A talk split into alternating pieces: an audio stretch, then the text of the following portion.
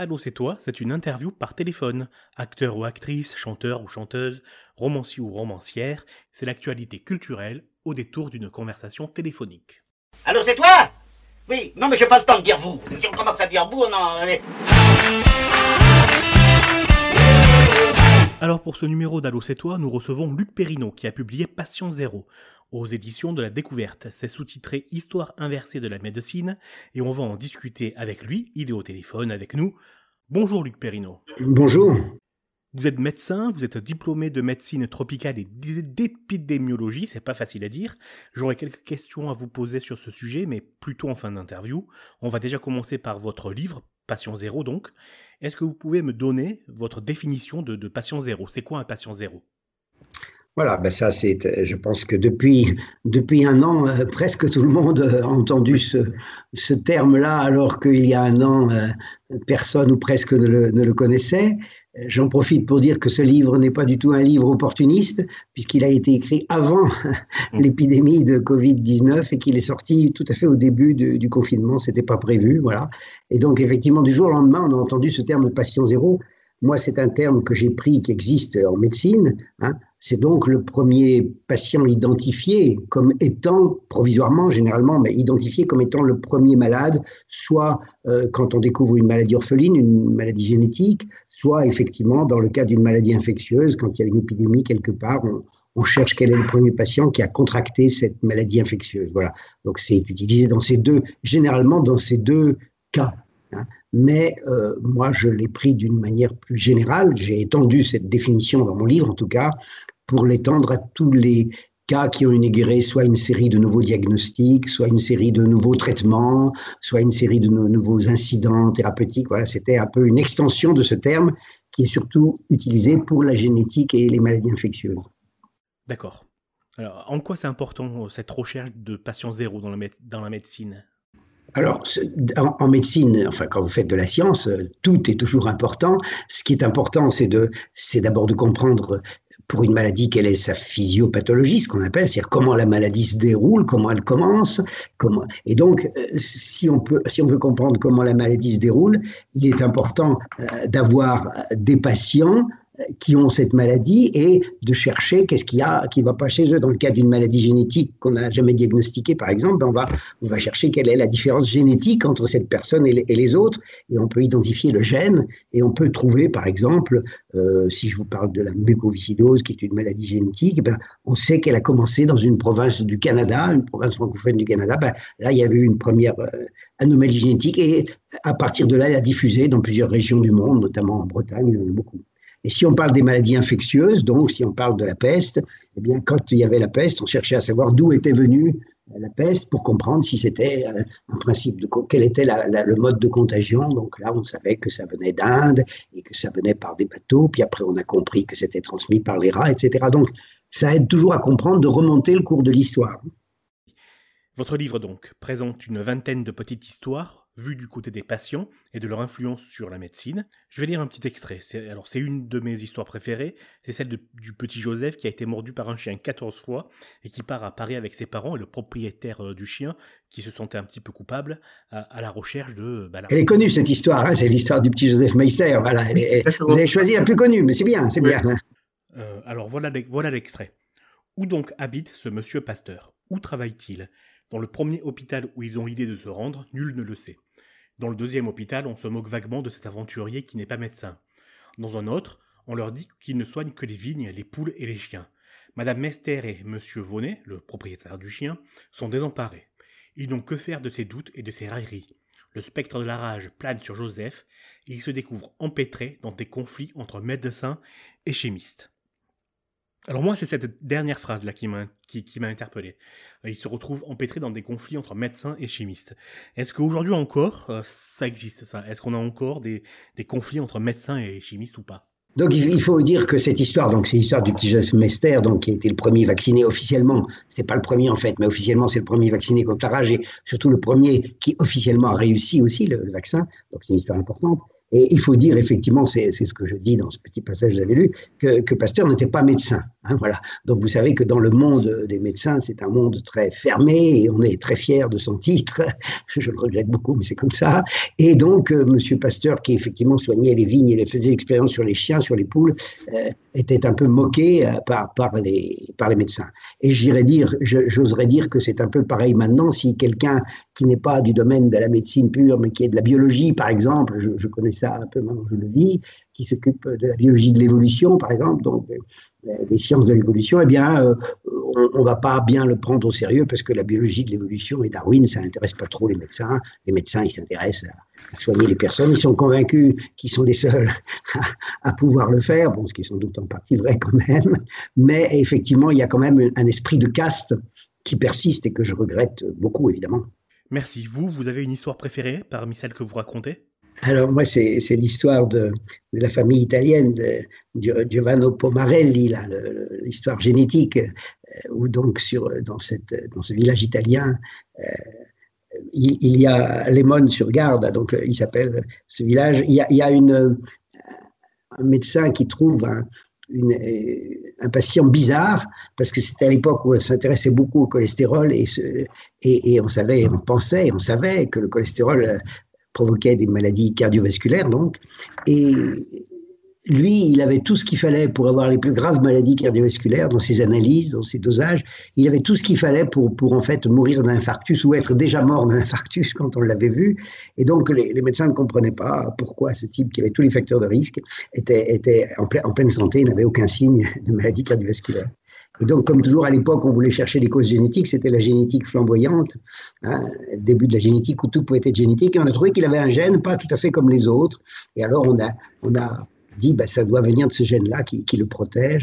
Et en fait, c'est l'industrie pharmaceutique qui s'est emparée de ça, qui a essayé de faire des essais pour montrer que si on fabriquait la protéine, qui, voilà. Et donc, il y a tout un, cursus autour de, de, de, la recherche du médicament miraculeux qui protégerait contre. Et ça, ça a généré une, start-up qui a gagné des millions et des centaines de millions d'euros pour, pour, euh, essayer de, en faisant la promotion de ce médicament. Et en fait, c'était une petite anomalie génétique sans vraiment euh, enfin avec de l'importance bien sûr, mais on ne pouvait pas faire de traitement. Et on, remonte, on a réussi, grâce à la génétique, à remonter toute la filière. Donc, quand vous parlez du patient zéro, ben voilà un bel exemple. On a remonté jusqu'à jusqu'au premier euh, membre de la famille, quelques quelques générations avant, qui avait eu la première mutation, cette première mutation, mais par contre, je vous dis, aucun médicament n'a pu être fabriqué à partir de ça, bien sûr. Voilà, c'est amusant comme c'est. Moi, j'aime bien cette histoire parce qu'elle a le rapport entre le monde, le marché de la santé, le monde de l'argent, et puis des petites anomalies, et puis surtout la toute puissance génétique à ce moment-là, alors que, alors que c'était un, un, détail euh, sans beaucoup d'importance en fait. Oui, mais ce, ce n'est pas la seule histoire de ce type hein, qu'on rencontre dans ce livre. De mémoire, il, de mémoire, il y a aussi euh, l'histoire du gène de l'immortalité. Euh... Voilà. Henrietta Lacks. Alors c'est amusant aussi, ça. Voilà, c'est pareil. Bah, vous avez fait la bonne comparaison entre les deux histoires, puisque cette, cette euh, dame qui s'appelait Henrietta Lacks, euh, elle, elle, est morte très jeune euh, d'un cancer du, col de l'utérus, et c'était une forme absolument foudroyante, rare, et euh, pour des raisons euh, donc on, a prélevé ces, cellules et pour des raisons disons, inconnu, mais certainement c'était la première fois que des cellules euh, ne mouraient pas dans, la boîte de pétri où on les cultivait. Quoi. Hein. Les cultures cellulaires ne mouraient pas. Généralement, quand vous cultivez des cellules, après plusieurs générations de cellules, quelques semaines ou quelques mois, les cellules disparaissent. Et celles-là n'ont jamais disparu. Donc, on a tout de suite dit qu'on avait trouvé le gène de l'immortalité. Alors, c'est assez marrant parce qu'on a dit qu'on avait trouvé le gène de l'immortalité à partir de cellules qui avaient précisément tué très vite la patiente qui les portait. Donc, on aurait plutôt lui dire qu'on a trouvé le gène de la mort rapide. oui. Alors justement, ces histoires, je les trouve bien parce qu'elles racontent aussi l'histoire, euh, un peu euh, l'histoire du mythe, j'ai envie de dire, que l'on met autour de, de, de, ces patients. Et je me suis posé la question de savoir si le mythe, l'histoire que l'on raconte autour des découvertes de, de, de la médecine, ce n'était pas aussi important que les découvertes. Je pense par exemple au, au Seaward canadien, Monsieur Degas, de mémoire, euh, son nom, hein, il me semble, patient zéro jusqu'à ce qu'on remonte en 1920 ou 1921, jusqu'à un patient mordu par un singe. Euh, il y a aussi, pour revenir au petit Joseph et à Pasteur, on, se demande s'il avait vraiment eu la rage, le petit Joseph, ou est-ce que le chien avait la rage, et on apprend que, que Pasteur avait déjà fait de nombreuses tentatives et de nombreux morts euh, avant d'arriver à Joseph. Est-ce que le mythe est important du coup en médecine? C'est-à-dire, ce qui est important, c'est l'histoire réelle, c'est l'histoire des faits. En fait, euh, il ne faut pas dire le mythe, il faut dire qu'il y a effectivement construit des histoires. Moi, j'ai voulu montrer que les recherches ne sont pas seulement d'abord le fait des, des médecins et des chercheurs, surtout en médecine, elles sont d'abord le fait de certains patients qui ont servi de, cobayes. Et s'il n'y avait pas eu ces patients, on n'aurait pas fait ces découvertes. Donc j'ai voulu rendre hommage aux patients d'une certaine façon, et puis tout en rendant bien sûr hommage à, leurs médecins et aux chercheurs. Mais euh, on ne peut pas lire l'histoire du passé comme, on la lit aujourd'hui, on à, l'aune de, de, notre regard médical d'aujourd'hui, parce que puisque vous parlez du cas du, petit, du petit euh, Joseph et de Pasteur, euh, aujourd'hui, ce serait strictement impossible de faire ce qu'a fait Pasteur avec ce petit Joseph. Ce serait simplement interdit pour des raisons éthiques. Il n'aurait pas le droit de faire ce qu'il a fait. Hein. C'était un virus vivant injecté. Euh, on ne savait pas du tout ce que ça allait donner. Aujourd'hui, on ne pourrait pas, euh, on ne pourrait tout simplement pas trouver ce vaccin. Il faudrait trouver d'autres méthodes pour, le trouver. Mais à l'époque, c'était pas du tout impossible, bien que Pasteur ait quand même pris des risques considérables. On le dit aujourd'hui. Et puis, on aime bien en France aussi déboulonner nos, statuts. Donc, on peut pas juger. Euh, il est certain que euh, si on avait dû, si par exemple aujourd'hui il fallait atteindre le continent américain, on n'irait jamais parce qu'on n'aurait pas les cartes sous-marines, on n'aurait pas la, la, météo et tout. Christophe Colomb, il est parti, voilà, il est parti. Jamais on pourrait faire ça aujourd'hui. Donc en fait, dans le cas du petit Joseph Meister, effectivement, euh, ça a été un peu aventureux et effectivement, l'histoire révèle qu'il aurait tué au moins un patient avant euh, ce petit Joseph Meister. Donc, c'est quelque chose qui est, euh, on va dire, entre guillemets, condamnable, évidemment, mais si on considère que ça a sauvé par la suite des milliers d'enfants, eh ben voilà, j'allais dire, c'est le prix à payer. C'est affreux de le dire comme ça, mais de toute façon, à l'époque, ça n'était pas inadmissible, hein, comme, comme beaucoup de, situations euh, qui, ne sont pas envisageables aujourd'hui alors qu'à l'époque elles l'étaient.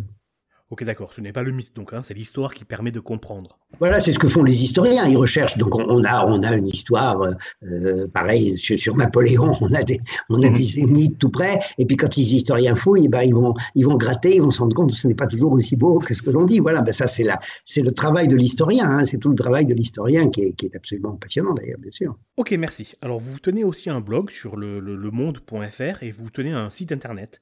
Sur le site internet, vous dites, je cite, que le but est de se réapproprier la vulgarisation médicale qui échappe aux cliniciens. Alors qu'est-ce que ça veut dire? Je, n'ai pas très bien compris. Ah, eh bien, alors, il, y a plusieurs réponses à votre question intéressante. ça me plaît qu'on me pose cette question. Voilà. C'est pas souvent en plus, donc ça me fait plaisir. Voilà, la, la, médecine, par rapport à d'autres sciences, hein, on, va faire, on va faire une comparaison très simple. Euh, on va parler de l'astronomie, hein, l'étude des planètes, du Soleil et des étoiles. Et puis on va parler de la médecine. Lorsque vous vulgarisez l'astronomie, il y a des gens qui le font très bien. Lorsque vous vulgarisez l'astronomie et lorsque vous êtes un profane qui lit un livre d'astronomie, vous ne vous sentez absolument pas concerné euh, par, euh, par le sujet. Ça vous intéresse d'un point de vue purement intellectuel, mais vous n'êtes à aucun moment concerné par la vie et la mort des étoiles. Ça, ça ne vous affecte pas, ça ne vous émeut pas. C'est juste un pur plaisir intellectuel que vous avez. Lorsque vous lisez un livre de vulgarisation sur les sciences médicales, la biomédecine donc, vous êtes constamment, constamment euh, euh, interpellé et vous avez constamment une émotion, un affect, parce que ça vous rappelle la grand-mère, le cousin, le petit frère, euh, vous-même, ce que vous avez subi. Donc vous êtes constamment avec un biais cognitif, ce que j'appelle, c'est-à-dire que vous ne lisez pas vraiment la science, vous lisez la science à travers le filtre de vos émotions. Vous comprenez ce que je veux dire Donc, la vulgarisation médicale, elle est très difficile et pour celui qui l'écrit et pour celui qui la lit. Et donc, comme elle est très difficile et qu'il y a cette émotion en premier, euh, vous savez que le marché, ce sont des gens très puissants, Hein, le marché sanitaire, ils utilisent beaucoup cette émotion pour faire du marketing, ce qu'on appelle. Hein. C'est-à-dire qu'on utilise beaucoup l'émotion pour noyer, par exemple, la méconnaissance ou le fait que la science n'a pas avancé ou le fait que tel médicament n'est pas si efficace que ça. Mais on, parle, on va parler, par exemple, du gène de l'immortalité, on vient d'en parler maintenant, hein, voilà, pour faire croire qu'on a trouvé quelque chose de fabuleux. Évidemment, celui qui lit est ému, il va dire bah, tiens, on va, on va donner ce gène à ma, grand-mère, on va transférer ce gène à ma grand-mère. Donc je vous dis que la vulgarisation est difficile et les médecins ne, sont pas au premier plan, je le regrette, je le regrette beaucoup pour cette vulgarisation. Ils se sont laissés déborder, ils se sont laissés déborder, et donc il est grand temps que les médecins reprennent le dessus et disent euh, euh, et, essayent de faire une vulgarisation. Ça, c'est très difficile. Hein. Mais par exemple, on assiste actuellement à cette épidémie. Quand on, additionne le nombre de stupidités sans nom que l'on entend du matin au soir à la radio euh, par, des personnes qui, qui, qui, sont soit pas médecins, soit des médecins qui, jouent sur l'affect, soit des marchands qui essayent de placer quelque chose, on, est atterré. Et quand vous écoutez, quand on parle entre confrères, on se rend compte que nous sommes bien plus modérés devant, tout ça parce que nous avons la réalité de cette épidémie, qui est ce qu'elle est, évidemment, qui est grave, mais enfin, on la relativise par rapport à tout ce que l'on connaît, ce que l'on a connu avant et ce que l'on connaît. Donc la charge de l'émotion perturbe toujours la vulgarisation médicale, perturbe toujours, toujours. Est-ce que c'est, euh, alors je vais peut-être dire une bêtise, est-ce que c'est à mettre en lien avec le, fait de dire froidement euh, le, coronavirus n'a pas fait autant de morts que d'autres épidémies euh, Et idem, est-ce que c'est en lien avec Pasteur de dire qu'il a tué des vies, mais qu'il en, a, qu'il en a sauvé des milliers d'autres? Il faut, tout relativiser et, toujours le placer dans l'histoire. Puisque vous, me demandez sur cette épidémie, ben cette épidémie que nous vivons, elle a sa gravité. Hein. mais après, si vous, si vous l'analysez en tant qu'historien, ben elle est incomparable évidemment avec les graves épidémies du passé, mais on peut la comparer avec des épidémies récentes. Si on la compare aux, aux épidémies de virus respiratoires récentes, il y en a eu trois avant celle-ci, qui est la grippe de 14, celle de, celle de 57 et celle de 69. Elle est évidemment infiniment moins grave que celle de 14 et elle a une gravité en nombre de morts, donc la mortalité par rapport à la population, qui se situe à peu près juste à la moitié actuellement. Bon, après, ça peut changer, bien sûr, à, la moitié entre celle de 57 et celle de 69. Donc elle est plus grande que celle de, plus grave que celle de 69 et moins grave que celle de 57. Donc déjà, on relativise. Ça ne veut pas dire qu'elle n'est pas grave, bien sûr, elle est grave, mais il faut relativiser sa gravité. Hein, voilà. En plus, elle a cette, on a cette chance, c'est qu'elle épargne les enfants et les femmes enceintes, ce qui, vous le savez, pour notre espèce est largement préférable quand même à, une maladie qui tue les enfants, euh, comme comme c'est le cas de la rougeole ou de la peste ou de la rage. Voilà, hein, voilà. Donc, donc on a effectivement, on relativise.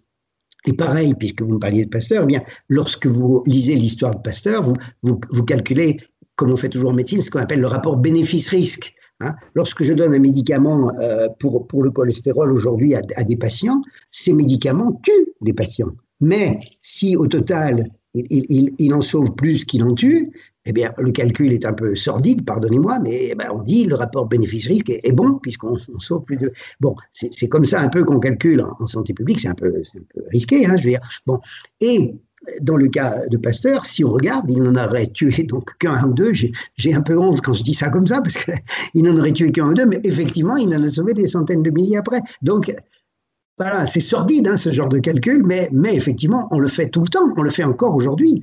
Lorsque vous donnez des thérapies géniques à des enfants, donc euh, bah, des enfants euh, qui ont des enfants bulles, ce qu'on appelle, on, explique aux parents, on, explique aux parents ceci, on leur dit voilà, on va faire un traitement, mais ce traitement, il a 40% de, de, chances de tuer votre enfant. Hein. Par contre, si ça marche, c'est extraordinaire parce que l'enfant, voilà. Et donc, vous vous rendez compte, vous dites à des parents, ils vont faire un traitement qui a 4 chances sur 10 de, tuer leur enfant, mais le, bénéfice attendu est tellement énorme que beaucoup de parents disent OK. donc, on est toujours dans ce rapport un peu, un peu très, très, très difficile. Ok, merci. Alors, il y a un autre terme que je n'ai pas compris euh, et qui est sur votre site aussi et dans un article du Monde, c'est la médecine évolutionniste. Qu'est-ce que c'est?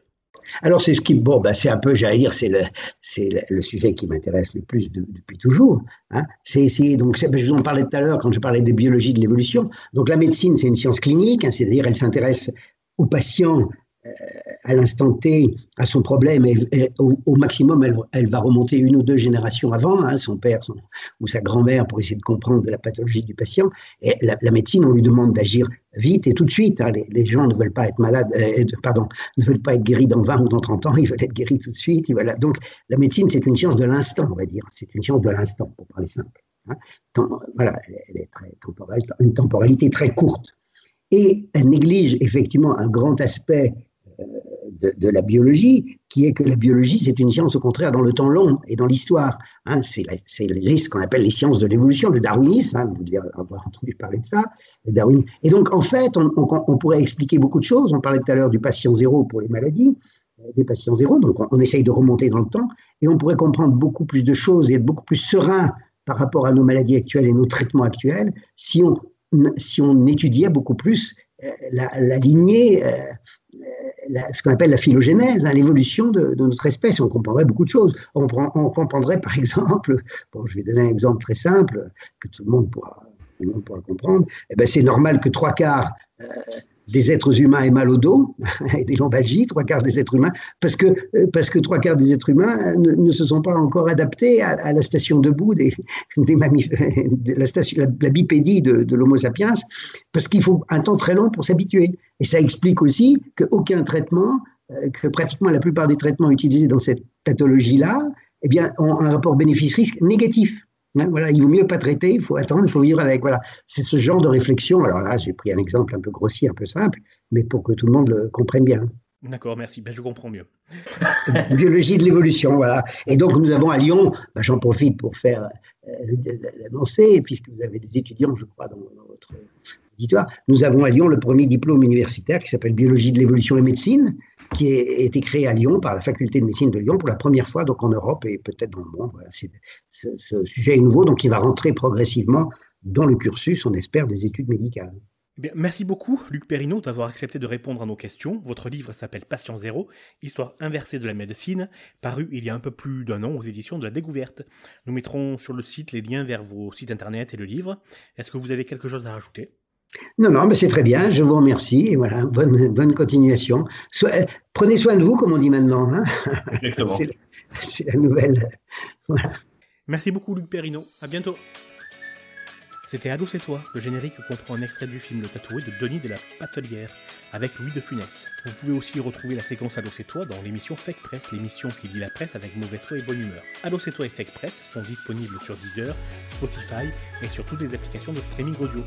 N'hésitez pas à vous abonner et à visiter notre site internet www.fakepress.fr.